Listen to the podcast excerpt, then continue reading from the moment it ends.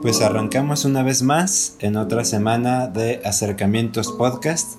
¿Cómo estás, Gabriel? Muy bien, Jorge. Eh, de hecho, tal vez este es el episodio que más me ha emocionado desde el primero.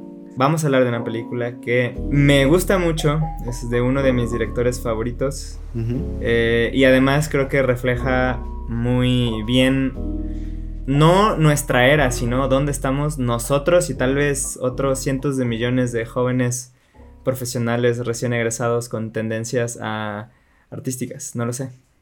Estoy de acuerdo, sí, es una película que retrata un sentimiento muy específico. Exacto, después de la semana pasada, una semana llena de imperfectos técnicos, una disculpa pública aquí de mi parte.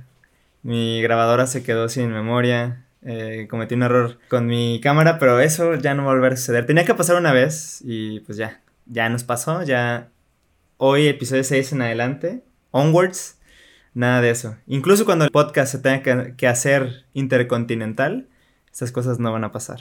Pues si te hace sentir un poquito mejor, fue de los menos escuchados, así que menos gente se dio cuenta. Ah, bueno. No sé si la gente no ha visto Misión Imposible, no quieren empezar la conversación en la 4 en vez de en la 1, no sé cuál es la cosa, pero... O tal vez... así pasa.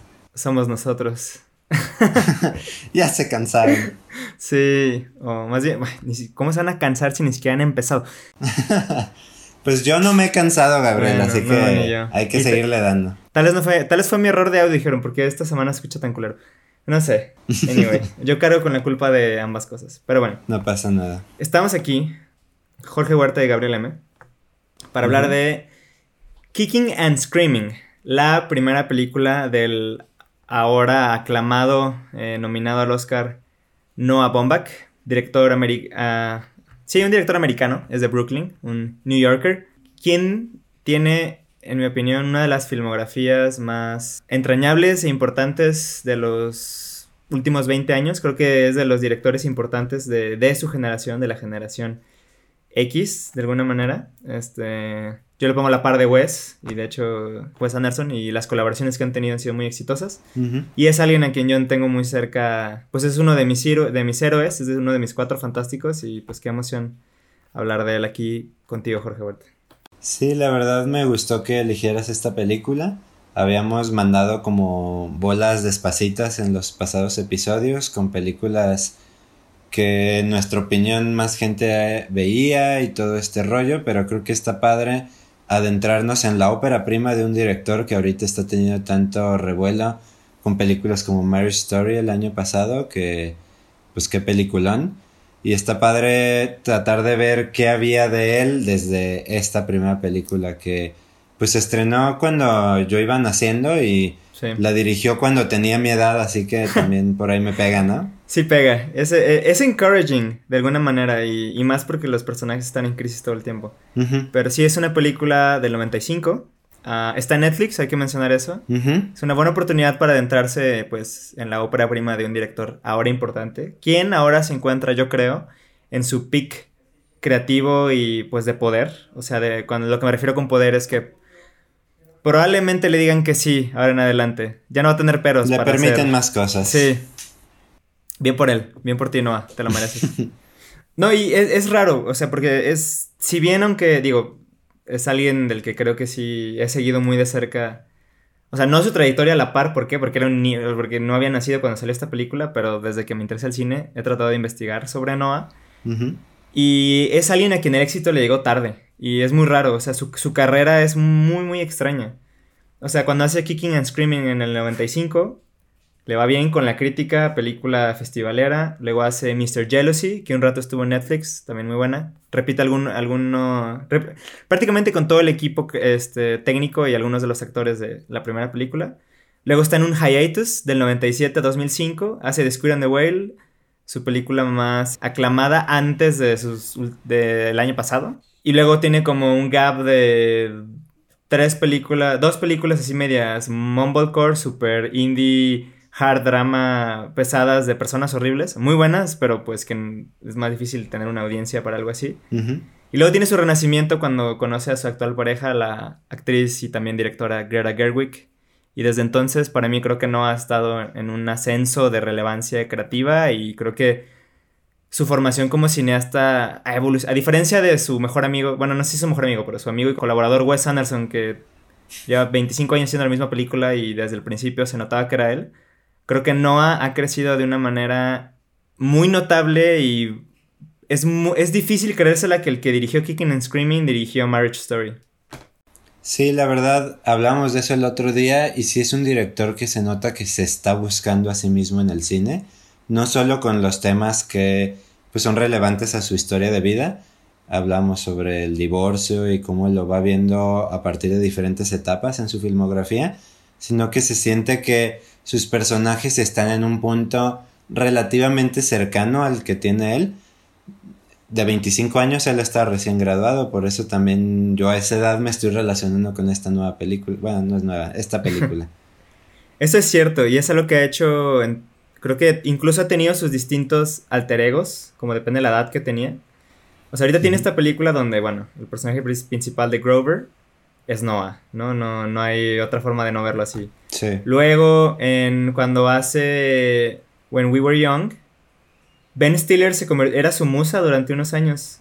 O sea, era como esta transición a los 40, el choque generacional. También una película anterior que se llama Greenberg, que es acerca de un hombre grumpy entrando a los 40. Es un hombre horrible, realmente. Sí, la verdad es de las que menos me gustan. Sí, pero a mí me gusta Noah reconociendo su monstruosidad. Y creo que eso es algo que... y, y, en... Bueno, ya en las últimas películas reconoce su monstruosidad. Pero creo que en Kicking and Screaming reconoce como lo vacío y absurdo que es la... El ego post-universidad. O sea, creo que es alguien bien honesto. Sí. Y de la gente académica y que se da ínfulas de artista y que en realidad no están haciendo nada con su vida más allá de quedarse en esta paréntesis académico, ¿no? Y eso es algo muy valioso porque creo que no lo glorifica, no, o sea, no lo romantiza. No. Lo, realmente la, sus películas, y Kicking and Screaming acerca específicamente de ese nicho, se siente como una confesión de sí, así de vacío, así de egocéntrico, así de perdido estoy. Pero es capaz de encontrar como lo relatable en ello, porque no, necesariamente es véanme, eh, soy un fanfarrón, no es entiéndanme por qué soy un fanfarrón. Y además creo que lo hace muy, pues de una manera muy, humana. Incluso en esta película donde todavía él, es muy básico como director, y tú creo que estarás de acuerdo, no hay como una gran quote unquote mise en scène, o sea, muchos planos abiertos, mucho diálogo. Se, siente como una propia ópera prima. ¿Te parece si antes de que iniciemos ya full a hablar de ella, volvemos a decir cuándo la viste tú por primera vez y qué sentiste en esta ocasión? Sí. Mira, yo, yo la vi en la, en la, en la. Creo que en la preparatoria. La vi en algún momento donde, antes de entrar a la universidad y antes de, bueno, encaminarme en los creative endeavors. Y recuerdo verme muy afectado por el lado como de lo románticamente trágico, que es eh, pues la, historia en sí, o sea, porque realmente es acerca de un amor que no se puede. Y además en, su momento como un pequeño Gabriel M en formación adolescente, estos, estos grupos de amigos decían, wow, quiero hacer exactamente eso. O sea, era como otro tipo de adulación, de alguna manera. O sea, me pero recuerdo que me movió mucho como esta causa fallida, ¿no? Como del romántico fallido. Entonces creo que desde ahí se me metió esa idea y ese arquetipo y lo sigo disfrutando, lo vivo, lo replico. Y pues empezó ahí mi historia con Noah. Pues eventualmente consumí toda su filmografía, es uno de, de mis grandes directores. Pero esta vez que la volví a ver, me empecé a dar cuenta de cosas que no había percibido y realmente de que si bien esta película no es su mejor obra como director, es una película muy sólida y muy fuerte desde el guion. O sea, me di, cuenta de, cosas que yo no había percibido y, me metió incluso en un estado que, decía, ok, cuando me preguntan quién es, quién es, mi director favorito, normalmente diría Wes Anderson. Pero cuando me preguntan quién es mi escritor favorito, ya sea cine, literatura, creo que diría o Noah Bomba o Woody Allen. Entonces como que me, di cuenta como de, de, lo fuerte y los hints, los guiños que tiene la película. O sea, lo, lo fuerte que está estructurada desde el guion. Claro. Fue lindo.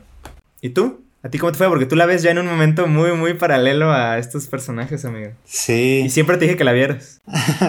Llevaba rato queriendo verla, yo también pues he visto unas cuantas de su filmografía y es un director que me ha gustado mucho en un nivel personal.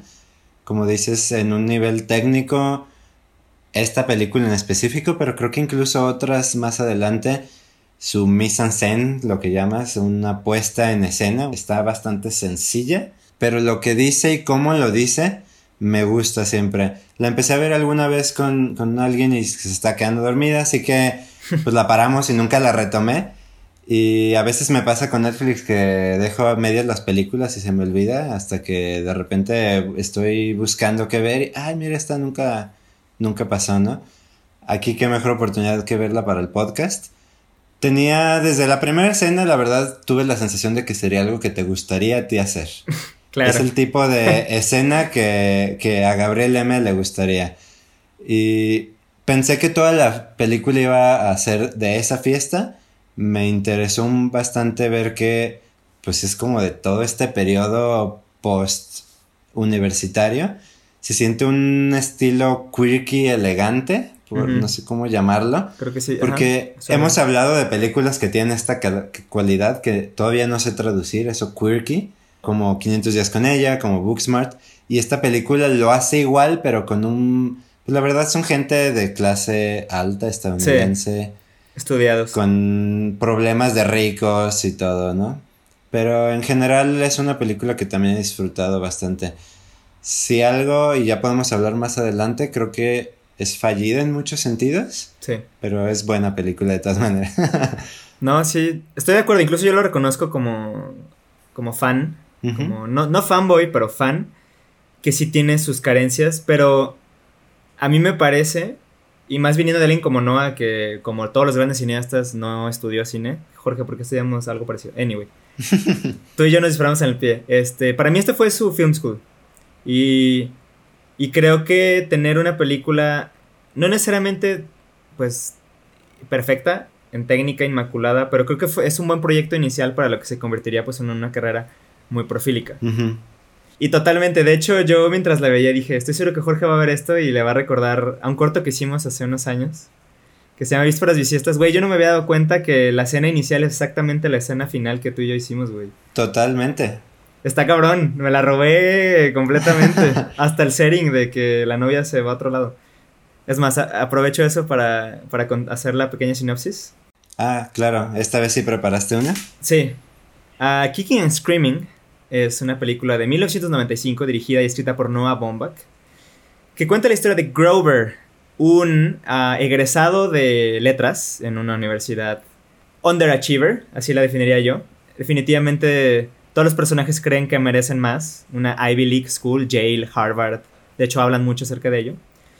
Pero Grover, eh, una vez terminada la universidad, tiene que separarse forzosamente de su novia, otra estudiante de literatura llamada Kate, quien decide irse a Praga para pues buscar un futuro y una vida y seguir creciendo profesionalmente, mientras Grover y su grupo de intellectual assholes se encierra en un mundo de negligencia y responsabilidad emocional y adulta. Eso es Kicking and Screaming. Y quería mencionar algo rápido. Hay una película de 2006 que también se llama Kicking and Screaming, que es con Will Ferrell, en la que él es un maestro de fútbol no las confundan. Esa película, de hecho, la he visto y está graciosa. Pero la única diferencia es que en el título, el and lo escriben con este. con el símbolo de arriba del 6 en el teclado. Pero bueno, quería hacer esa diferencia por si alguien estaba muy confundido diciendo, ¿qué? ¿Will Ferrell? ¿No a Pomac? Nada de eso. Por ahí he escuchado que ese símbolo es et en francés. Como que se fue ah. tergiversando y se volvió esa cosa rara. No me lo tomen como hecho, ¿verdad? Buen dato. Ahorita no sé si te diste cuenta a la hora de leer tu reseña, no, no, no es tu reseña, tu resumen de la película. Es una película muy episódica que no tiene en realidad una trama. Sí. siento en muchos momentos que carece una cierta inercia y objetivo en lo que quiere contar. Más allá de los motivos personales de cada personaje, no hay algo en, en la historia que lleve como adelante todo este recurso de estarnos diciendo cómo va pasando el tiempo, pues lo hace todavía más evidente, ¿no? Pero me recordó bastante a películas como Dazed and Confused y Everybody Wants Some de Richard Linklater. Ese es de mis favoritos.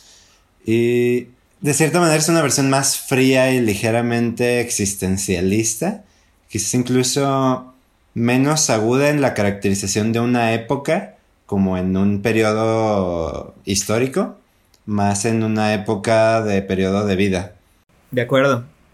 Y ahora que dices eso de lo episódico, creo que la película, y bueno, también tengo un poco de información eh, backstage porque tengo el, el, DVD de Criterion. Y bueno, hay entrevistas y de hecho hay muchas decisiones que se ve que se tomaron en, la edición. Ahorita hablamos. Hay una en específico que estoy seguro que seguro tú también piensas que es fallida, que son los flashbacks. Ahorita hablamos de eso. De que son incómodos y hasta raros. Pero Noah decía que él se dio cuenta mientras la editaba que estaba teniendo muchos problemas para sostener como una narrativa, pues le voy a decir lineal, de alguna manera. De hecho, cómo está cortada la película es, rara vez las escenas tienen como una secuencia de temporalidad de, ah, lo que pasó hace un tiempo. Son, o sea, la crítica o los analistas dirían la, típica slices of life, pedazos de vida.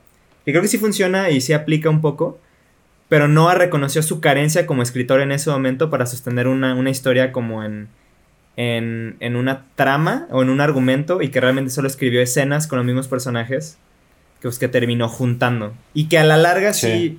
sí, se pueden identificar dónde están como los puntos de, conexión y de encuentro. Y los temáticos. Ajá, exactamente. Y realmente, y los hilos temáticos se presentan en, en, lo que los personajes dicen. O sea, hay que decirlo. Esta es una película que están hablando todo el tiempo.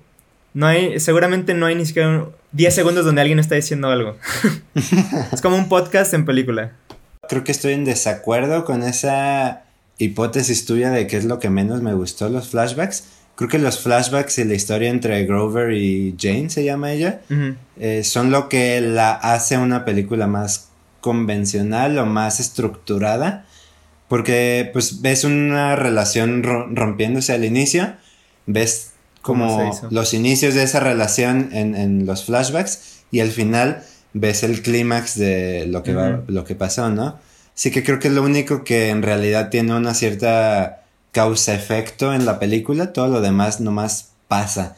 Que no está mal, son otros tipos de, películas, pero sí. estoy de acuerdo en que son personajes hablando de, de cosas, ¿no? Muy diferente al mumble, mumblecore del que hablabas en su futuro cine. El mumblecore es como un estilo de encimamiento de palabras a la hora de, decir los diálogos. En esta película me gustó que tiene diálogos muy bien escritos, que están muy inteligentes, pero todavía hay una separación entre, entre las voces, ¿no? Ajá, es lo que te decir, creo que en, en, cuanto, vamos a usar términos de dirección, en cuanto a blocking, o sea, cómo se mueven los actores y cómo interpretan, y cómo se interrumpen realmente. Eh, la película sí es muy elegante y tiene como un aire de comedia de modales, ¿no? Las famosas uh, Comedy of Manners, ¿no? Sí tiene como este, este feel de permíteme ilustrarte con mi intelecto. Incluso hacen el chiste de que todos hablan igual. Exacto, que a mí me gusta... Esto de las cosas que noté esta vez, que el mismo Noah como escritor le da a los personajes que están como fuera de su burbuja, que reconocen de... Ah, todos ustedes hablan igual. ¿Por qué? Porque en esencia todos son el mismo personaje.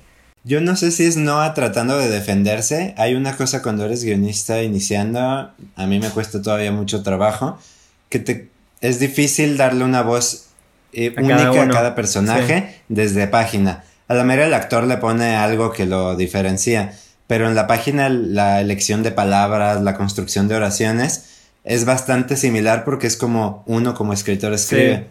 Y de hecho Noah, y esto es algo que lo sigue haciendo al día de hoy, no sé si sabías que él no permite que improvisen, nada de ad-lib.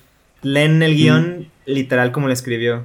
Incluso los and, los mm, los hey, todo está así. He visto que Greta hace lo mismo. Sí, y la verdad a mí, a mí me gusta. O sea, hay gente que va a estar en contra y que matas el performance, lo que sea.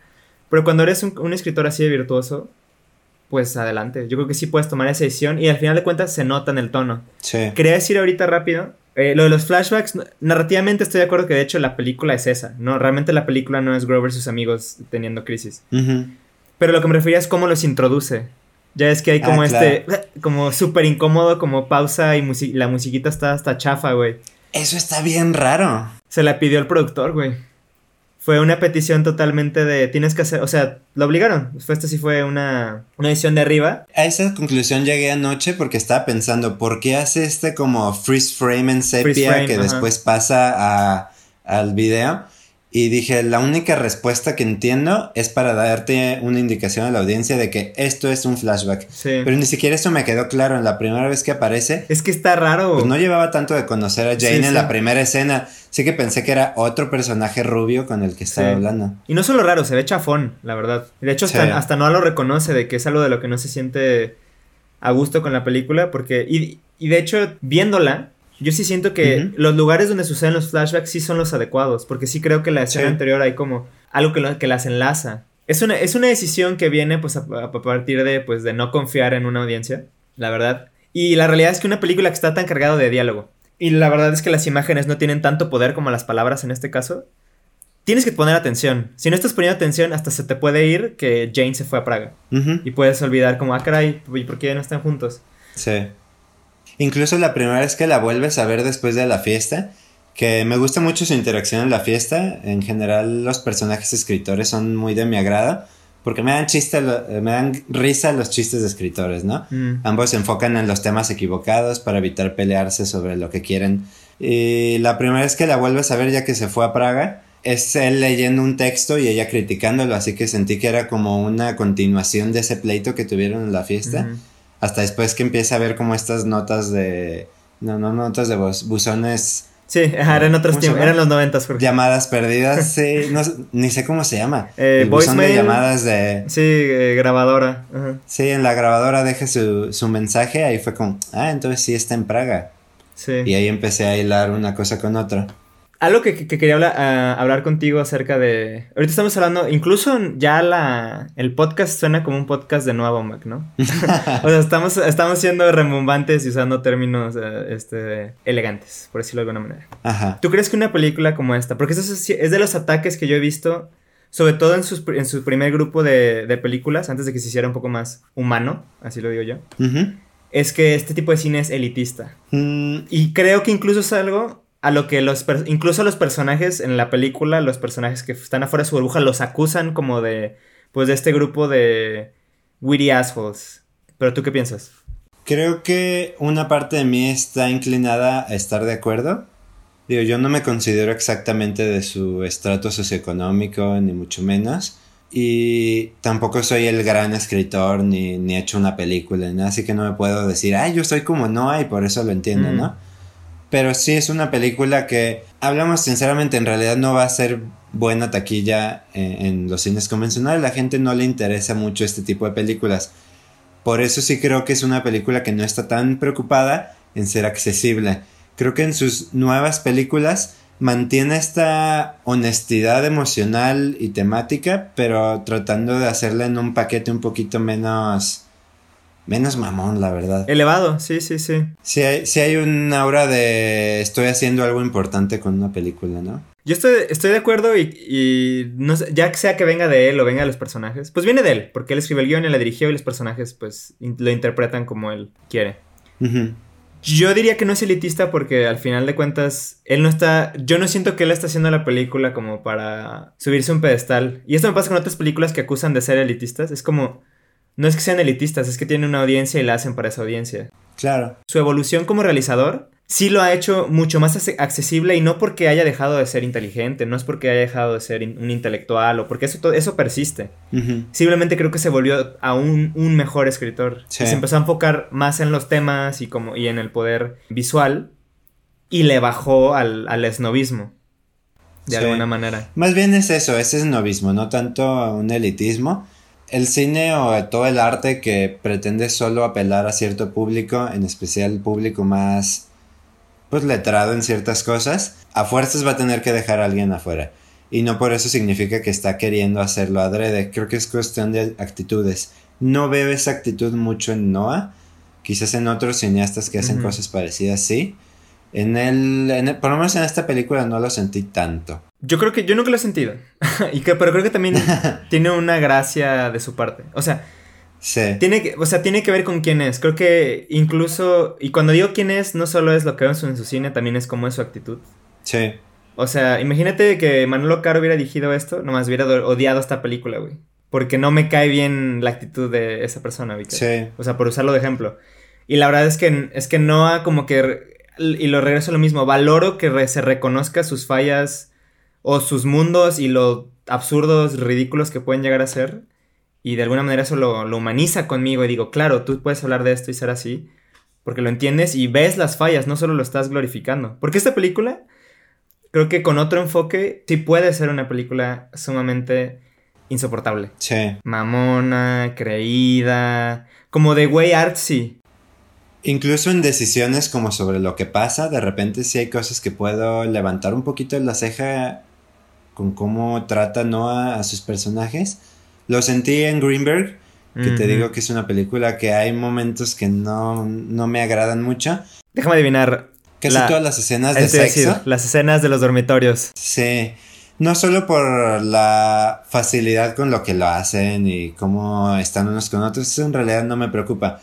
Pero sí hay un framing de que siempre pone a sus personajes femeninos como los que toman el primer paso. Estos sujetos que en realidad, pues por muy entrañables que sean, son defectuosos en muchas formas. Sí, son horribles. Todos tienen un montón de cosas que yo no encontraría atractivas, pero las mujeres nomás se les avientan y todas se quieren acostar con ellas. Está raro, como que a mí me brincaba a ratas. Que es como síndrome del escritor, ¿no? Suena como esta acusación que se hace mucho de que el escritor escribe a los personajes femeninos que se le tiran encima. Sí, porque es lo que le gustaría que pasara en su vida y pues no está pasando. Puede ser, o sea, eh, y de hecho sí estoy de acuerdo, o sea, creo que... Es que en ese sentido sí es una película no adolescente, pero pues de un adulto joven, ¿sabes? O sea, creo que todavía... no, no quiere decir que esté bien, pero todavía hay oportunidad para a veces las cosas que uno proyecta en su trabajo, pues hacerlas tan... Con ese matiz, por decirlo de alguna manera. Creo que algo que no, a veces no vemos o no entendemos también nosotros como realizadores y toda la gente creativa que nos escucha, es que hay un, hay un gran espacio para crecimiento en, pues, en el desarrollo de, pues, de la vida personal y todo esto, ¿no? Está bien que tu primera película no se parezca a la que hiciste el año pasado. ¿Por qué? Porque ya pasaron 20 años. o sea, es como lo quiero decir. Creo que permitir como que esas ah, visiones evolucionen también pues es parte de, la obra y cuando se sigue la obra completa de un artista pues lo hace todavía más rico. Ver que crece. Sí, y creo que me seguí identificando con la película porque ese conflicto del que hablábamos de pues el estar recién salido de la universidad en el que te sientes que estás preparado para hacer las cosas y te empiezas a dar cuenta que a la mera no tanto, sí me identifico con esa romantización de la vida universitaria que vivimos nosotros en una muy bonita universidad. Sí, campus padres, sí. Podíamos tener este tipo de conversaciones. Eh, entiendo cómo usarlo como un método para lidiar con la inseguridad y la inestabilidad de la nueva vida de egresado, pero sí siento que no le da a sus personajes una escapatoria de ese estilo de vida. Incluso si pone enfrente de ellos a los extremos, que es este chavo que está en de bartender y lleva 10 años en la universidad y Chet, se llama Chet. Eric Chet. Es Eric Soltz. Todos pareciera que quieren hacer lo mismo que Chet. Incluso si hay guiños a que quieren salirse, este personaje que pues se va a ir y nomás no se va y nomás no se va y en el avión, en el aeropuerto empieza a dudar el mismo protagonista queriendo llamar o, visitar a la novia en Praga, pero en realidad nunca hace nada y a mí me dejó un poquito, no quiero decir vacío, pero como que sí le faltó un, discurso al respecto, ¿no? Como que retrató muy bien el sentimiento, pero no dijo qué hacer con él ni, ni opciones, ¿no? Mira, antes de, llegar a un punto que quería llegar, esto que dices de, la crisis, ah, creo que el, el, buen Chris Eichmann que es, interpreta a Max. Chris Eichmann es el egresado de filosofía, para que lo tengas claro. Es uno de mis actores favoritos. Ah, también tiene unas colaboraciones con Whit Stillman y... No, sé si ubica su cara, o sea, incluso fue maestro en Malcolm, en la, serie. También se volvió un personaje recurrente en Gilmore Girls. O sea, es un carácter actor. Sí, su cara ya la había visto y me cayó muy bien en la película. Cuando él dice de ayer era Max, prometedor egresado estudiante de filosofía, hoy estoy desempleado. Eso es exactamente lo que tú y yo y tal vez muchos pasamos de que podemos ser grandes alumnos, excepcionales, ¿no? Mostrar promesa, lo que sea, pero el día que termines la universidad, eres desempleado, no eres nadie. sí. Y es, un golpe muy duro porque es una desasociación de, de, identidades, de quién eras en la universidad. Y esta iconografía de campus que tú ya mencionaste, pues a mí me encanta. O sea, ya lo hemos hablado y si me conocen la vida real, eh, todos mis outfits, me encanta como esa onda prep, eh, intelectual, campus. O sea, me, me, gusta como la iconografía que no presenta aquí, aunque sea noventera. Todos los elementos de universidad, todo el elemento de, de padres artistas, de intelectuales, está presente en toda su filmografía, ¿no? Entonces es como el primer indicio.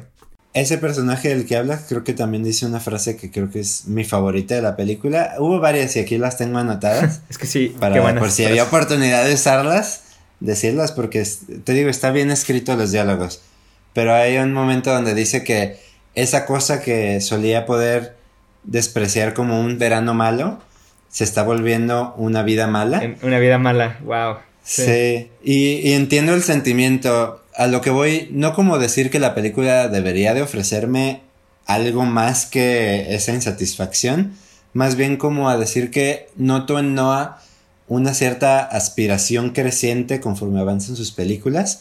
En esta como que los personajes no ven más allá de su vida universitaria y se quieren quedar en... Si la comparas con Marriage Story, que es la más nueva, su personaje está consumido por la ambición de seguir siendo artista, ¿no? Ya no está tratando de ver hacia el pasado universitario, sino al, al pasado laboral y al pasado creativo. Pues me gustaría empezar yo también a ver hacia allá, ¿no? Y que es difícil y que esto regresa a lo que mencionabas de que Noah no les otorga como crecimiento o una salida. A mí me gusta porque, y tú lo dijiste al principio del podcast, esta película es más cerca como del sentimiento, ¿no? Y pero yo sí creo, sin embargo, que hay hints de salida.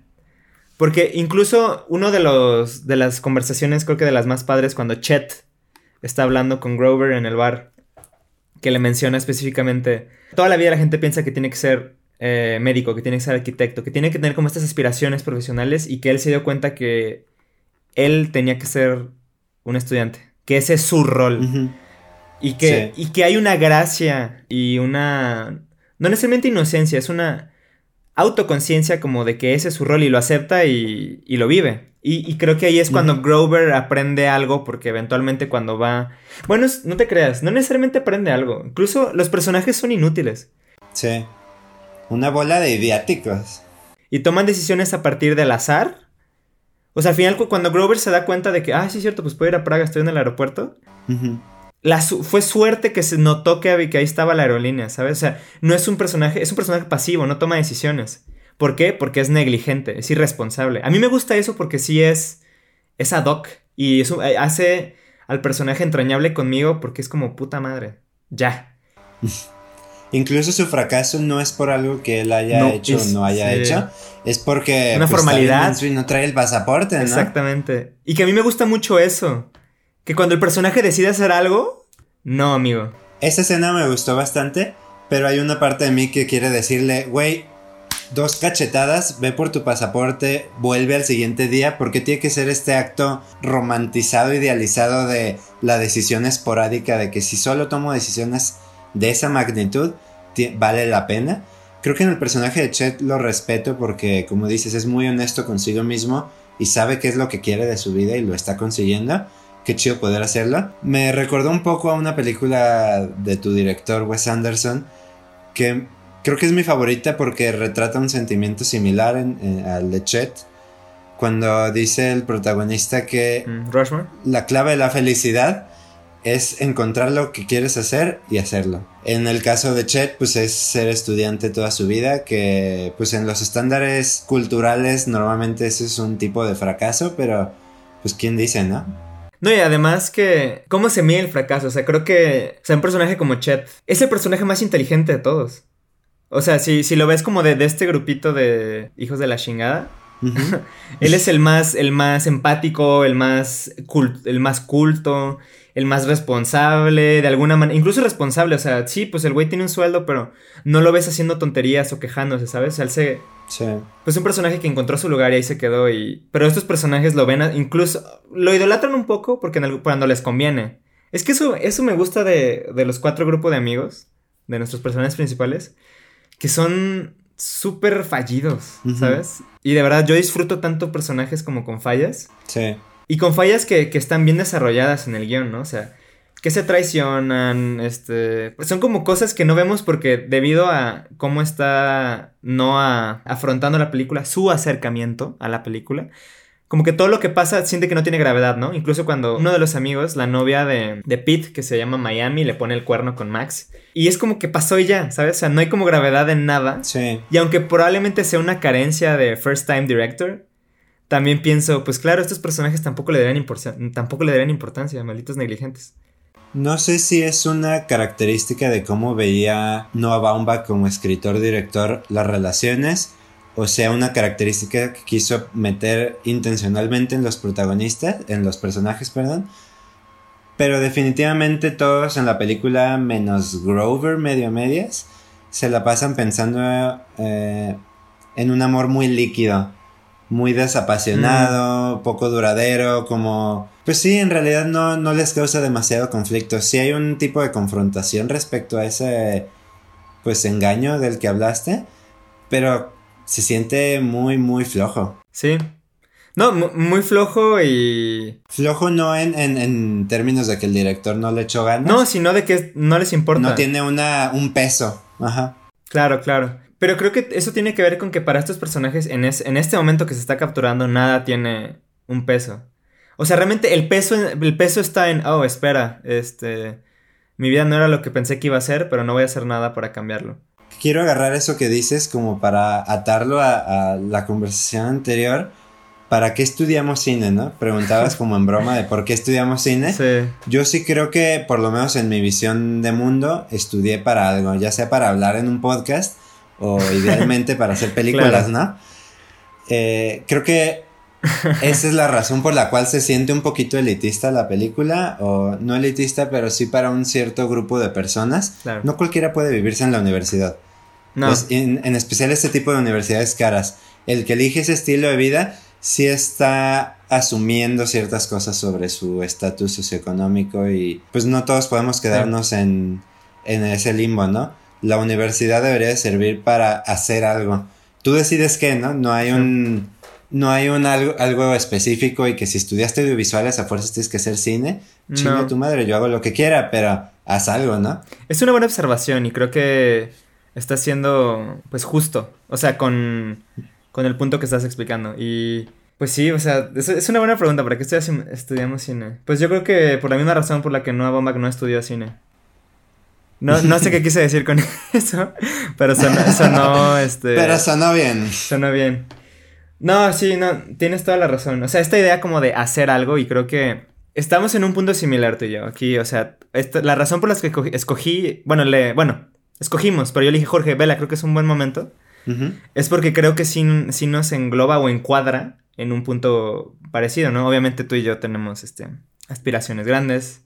Creo que tenemos cosas para sustentar esas aspiraciones, o sea, no somos delusional, pero pues todavía queda mucho por hacer y creo que a veces lo que nos falta y similar a estos personajes es un poco de, de paciencia y un poco de como de forgiveness, o sea, como de no ser tan duros con nosotros. Sí. O sea, sí serlo, porque tampoco queremos ser este, ideáticos y buenos para nada, como este. Que sé que todo el, todo el podcast hemos estado diciendo ideáticos, witty assholes, negligentes, horribles, pero la verdad es que son muy, muy encantadores. Eso creo que había que dejarlo claro. Y se experimenta viendo la película, la verdad. Todo está en el delivery. O sea, es un guion exquisito, pero también estos actores, y de hecho varios de ellos no eran actores. Este, un ejemplo es el buen Carlos Jacob, que es el personaje de Otis, el altote que también es un character actor y ya ha tenido muchos papeles en muchas cosas. Ese güey es amigo de Noah.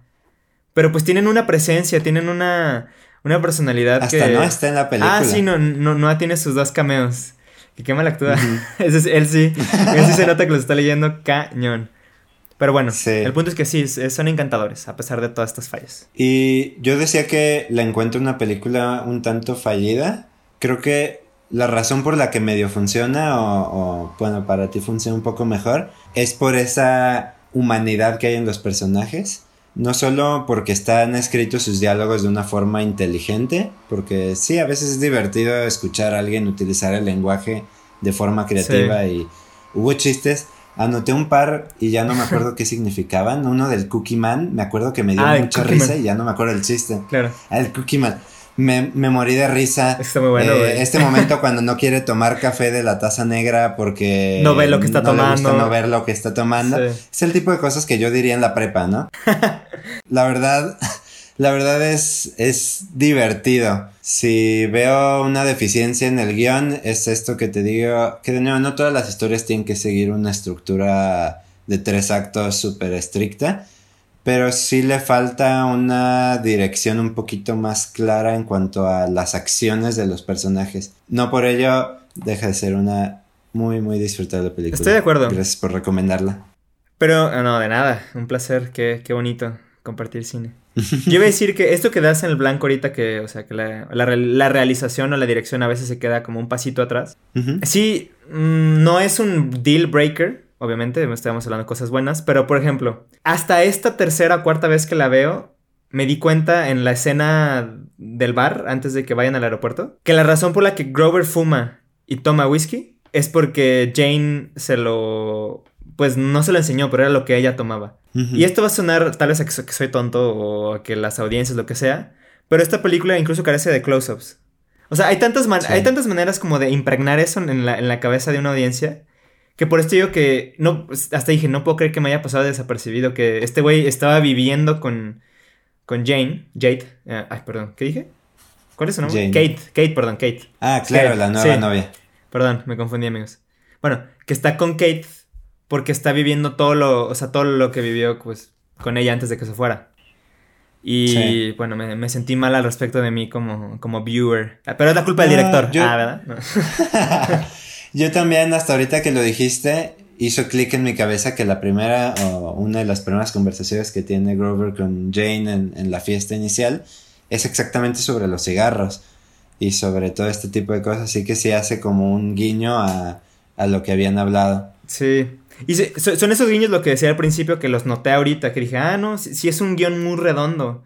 Simplemente Sí. la ejecución y las mismas escenas, cómo están estructuradas, como que demanda mucha atención. Y lo cual es un poco curioso, porque la semana pasada estábamos hablando de, de Tati y de cómo Brad Bird también como juega muy bien con el frame. Pero aquí como la información se da con, pues, con la boca, con las palabras, Sí. como que se, es, es fácil que, pues, que se te vaya, que se te deslice un poquito. Sí. Sí, pues es que creo que se va al core de lo que es un director, ¿no? ¿Qué dirige un director? No está solo dirigiendo a los actores, está dirigiendo atención. No es como que le diga al camarógrafo, hey, voltea acá, pero sí tiene que ver como qué quiero decirle a la audiencia con mis imágenes. Y hay un momento que esta película como que te deja ver tanto que no se enfoca en lo que de verdad importaba. Con esa frase vamos a cerrar esta parte del podcast. Pues ahí lo tienen, Jorge Huerta y Gabriel M. hablando de Kicking and Screaming. Ya para cerrar, Jorge, quisiera saber entonces nada más tus últimos pensamientos. Así, ¿la disfrutaste? ¿Te gustaría ver más del Young Noah antes de, de su breakthrough? Dime. La verdad la disfruté bastante. Es una película con mucho feeling. Creo que se rescata mucho más de las películas honestas que de las películas bien hechas. Hay películas perfectamente bien hechas que yo no, no quiero ver. No, no me interesan bastante. Esta película, con todas las fallas que mencioné y todo, es algo que demuestra lo que iba a ser Noah más adelante. He visto unas cuantas de sus películas, me faltan algunas clave. Eh, tu favorita, Squid and the Whale, la verdad, eh, le tengo ganas desde hace rato, a la, ve- a la mera y hablamos de ella algún día. Ojalá, ojalá. Le doy un... No, es más, no voy a usar calificación porque la verdad No hemos usado. no me gusta. Ajá. No, no lo hemos usado y como que por forma de hablar lo iba a decir, pero me he hecho la convicción de ya no hacerlo. A mí, no- a mí tampoco me gusta, no me siento cómodo. Como que no, no veo cómo hacerlo. O sea, no... Yo tenía todo un sistema para cómo calificar películas. Empezaba a decir, no, pues en cada departamento esto hubo, hubo fallas y todo. Pero al final de cuentas se iba a un lado muy emocional, muy personal. Claro. Lo sigo haciendo en algunas páginas donde registro mis películas, como, ah, esta me gustó mucho, cinco estrellas. No significa que es una película perfecta, es una película que le habló a Jorge, ¿no? Sí, Y esta es de una acuerdo. película que me habló. Yo quiero rescatar eso. Esta es una película que creo que habla. También a mí. O sea, creo que. Más allá de que somos amigos y compartimos muchas cosas y backgrounds. Pues realmente similares. Fuimos a la misma universidad, nos conocemos, bla, bla, Vivimos relativamente cerca. Anyway. Creo que es una película crucial en el sentido de cómo en su momento me hizo sentir y también como aspiring, sobre todo escritor. Eh, pues el tipo de cosas y el tipo de acercamientos que más me funcionan a mí y con los, en los cuales me siento más cómodo. Entonces una película junto con Noah pues que tengo como muy cerca de mi ser, de mi corazón y creo que refleja el tipo de, de cine que en algún momento me, encantaría hacer y que de alguna manera a, a, nuestra escala he hecho y tú también has estado ahí colaborando conmigo y pues gracias por eso. Y pues nada, o sea, creo que es, es muy bonito ver este cine de, pues honesto, de autor, realmente. Y pues estas pequeñas joyas que tal vez ni siquiera hicieron ruido en su momento, que se ven nada más como en retrospectiva, como una parte importante de una filmografía, pero pues que están en Netflix y vale muchísimo la pena visitar. Incluso si, si no están familiarizados con el trabajo de Noah. Si tienen 24, eh, 25 y están desempleados, esta es la película para ustedes. Y que cada vez va, cada vez menos vemos películas como esta. Por lo menos de directores debutantes. A esta escala de cine ya no se les da mucha oportunidad. Eso es muy cierto, ya es el make it yourself, Jorge. Para allá vamos. Pero bueno, eso ya. Ojalá algún día hablemos en este podcast también de cosas que hagamos nosotros. O de que vayamos a hacer. ¿Te parece si esta semana sí hacemos recomendaciones de películas? Sí, la, semana pasada ahí este, un detallito, pero claro, hagámoslo, Jorge. Dime, ¿qué estás viendo, Gabriel? Pues ahora sí, porque ahora sí es un episodio muy M. porque es una película que me gusta mucho. Eh, quiero recomendar lo que recomendé la semana pasada. La verdad me, sigue moviendo, o sea, no llevo tanto, voy como en la página 120. Pero bueno, es la autobiografía Memoirs, si lo quieren llamar así, de Woody Allen, A Propos of Nothing, a propósito de nada, que junto con su filmografía creo que es el retrato perfecto de, del hombre, del mito, del villano, del antihéroe, del anticristo, de la leyenda, del ícono.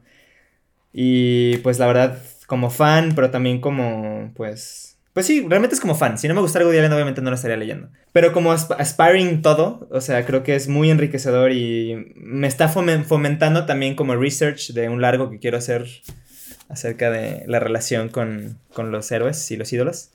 Pero bueno, entonces yo recomiendo Woody Allen A Purpose of Nothing. Está en Amazon, lo pueden encontrar. Y pasta dura, primera edición, vale la pena. La verdad yo tenía por ahí anotada alguna recomendación en este preciso momento yo lo sugerí y se me olvidó cuál era. Así que voy a tomar tu, tu misma estrategia y voy a recomendar lo que recomendé la semana pasada y no lo hice en el corte del episodio. decía que quería recomendar Dark, pero tampoco esa la he terminado, así que voy a recomendar esta serie maravillosa de Eva DuVernay que se llama When They See Us. Eh, muy buena, está en Netflix, creo que incluso la hizo Netflix. Muy, muy recomendada, eh, muy ad hoc a nuestros tiempos, más, más que ad hoc porque qué triste tener que decirlo, muy relevante a los problemas sociales que están ocurriendo en Estados Unidos. Justo se te iba a preguntar, debido a... Ava DuVernay es de las pocas directoras, para empezar, bueno, mujeres y afroamericanas, ¿no? Como de un perfil eh, alto, A-list, como le dirían. Sí. Pues que, Directora de películas como... A Wrinkle in Time, que yo la vi por eso. No, es, esa, esa no. esa es su. Esa no me gusta mucho. pero sí sé que ha hecho más cosas, pero tú, tú eres el... Director de películas como Selma, que fue muy ah, sonada en su momento. Es uno de esos directores que está tratando de poner eh, la vida y los problemas de la gente afroamericana en Estados Unidos en la pantalla de una forma muy, muy bien hecha, la verdad, en mi opinión. Eh, en especial en esta serie sobre un caso de maltrato policial a jóvenes negros. Creo que vale la pena darle una checada, son como cuatro capítulos, no les tarda mucho. Pues qué buena recomendación, Jorge. Yo con un villano de nuestro tiempo y tú con una una social just ¿cómo se dice justiciera? Justicia? No, no, justicia. Bueno. Eh, anyway, una, justiciera. Una, una justiciera social. No, qué bueno, buena recomendación y relevante sin duda. Así como este episodio. Que si me permite decirlo, Jorge, creo que ha sido mi episodio favorito. Tal vez porque estoy hablando de algo que me encanta. Probablemente sí, pero fue una buena plática y supimos llevarla a buen puerto, en mi opinión. Muchas gracias a todos por escucharnos otra vez. Y muchas gracias a ti, Jorge, por estar aquí, como siempre. No, pues de nada, un placer como cada semana. Y bueno, eh, fuimos Jorge Huerta y Gabriel M. Y esto fue Acercamientos Podcast. Nos pueden encontrar en las redes sociales, en Instagram como Acercamientos Podcast. A Gabriel lo encuentran como gabriel.m y a mí como jhv.95. Esta vez sí lo dije bien. Claro que sí, cómo no. Chao. Bye. Ah, bye.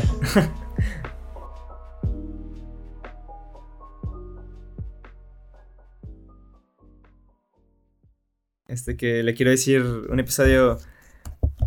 ¡Ah! Espera. Muy M.